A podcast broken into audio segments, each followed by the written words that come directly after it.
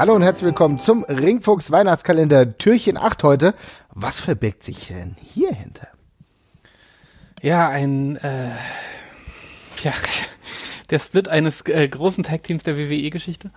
äh, es geht um die große äh, Reconciliation der Bella Twins, ähm, die sich in einem sehr dramatischen Moment in die Haare bekommen haben und für immer oder zumindest für eine kurze Zeit, wie sich dann später herausgestellt hat, zerstritten haben. Das Segment wird gehostet, es ist am, ich glaube, es ist äh, ja 2014 im August. Mhm. Es wird gehostet von äh, Jerry Lawler. Ja, der soll eben die beiden streitenden Schwestern wieder versöhnen und es klappt nicht so gut, oder? Nee, nicht wirklich. Ist, glaube überhaupt nicht gut.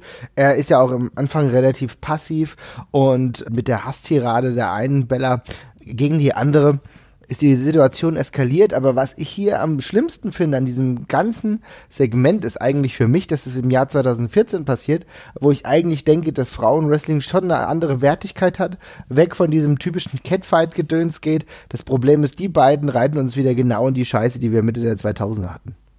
Ja, und dann kommt eben auch noch dazu, dass das schauspielerisch alles eine doch sehr große Katastrophe ist. Also ich muss jetzt dazu sagen, es ist halt auch eine ganz schöne Anforderung, die man da an die beiden stellt. Ja? ja. Diese Sache da irgendwie gut und glaubhaft durchzuziehen, ist keine leichte Aufgabe. Und die beiden gehen dabei leider aber auch in Flammen auf und scheitern komplett. Also es ist wirklich unfreiwillig komisch.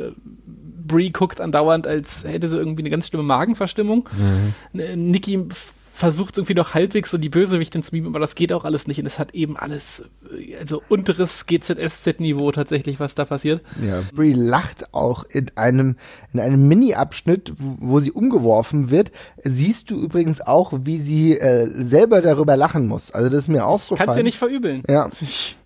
Ich kann es wirklich nicht verübeln.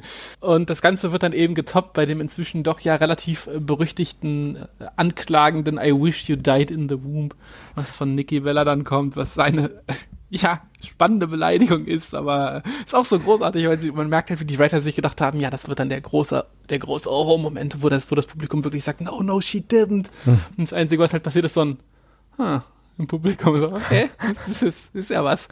äh, also wirklich furchtbar. Auch, auch, was mich am meisten triggert an der ganzen Geschichte, ist tatsächlich das T-Shirt von Jerry Lawler. Das sieht irgendwie aus wie auf dem Rummel gewonnen. Das ist ein ganz furchtbares. sieht aber, aber sieht aber so aus wie fast alle T-Shirts von Jerry Lawler seit 2008 oder so. Also der Mann er, hat auch Aber er weiß doch, was, er weiß ja. doch, was da passiert. Kann er sich nicht irgendwas, als ich meine, er führt da irgendwie streitende Schwestern zusammen, muss er sich da irgendwie angucken wie so ein Budenbesitzer hier. So. Also, aber mich wundert ehrlich gesagt, dass Jerry Lawler nicht schon lange Ed Hardy Ambassador ist. Von den Sachen, die er trägt, könnten die auch alle in dieser Kollektion sitzen. Das ist eigentlich eine sehr gute Idee. Stimmt, das ist eigentlich das, das, das, perfekte Maskottchen für Ed Hardy. ja, leider. Völlig richtig. ja, aber ansonsten ähm, vielleicht nicht der schlimmste äh, geschauspielte Moment in der WWE, aber ein sehr, sehr schlimmer äh, aus der jüngeren Neuzeit und damit vielleicht stellvertretend für Bad Acting im WWE-TV und äh, ja, ich finde es immer noch ausgesprochen unangenehm und es nimmt irgendwie kein Ende, obwohl es irgendwie nur, ja, fünf Minuten lang ist. Mhm. Und für mich ein ganz klares Zeichen, dass die graue Vergangenheit äh, der Female Division noch gar nicht so lange zurück ist, beziehungsweise also es sind immer wieder warnende Signale, nicht dahin zu verfallen.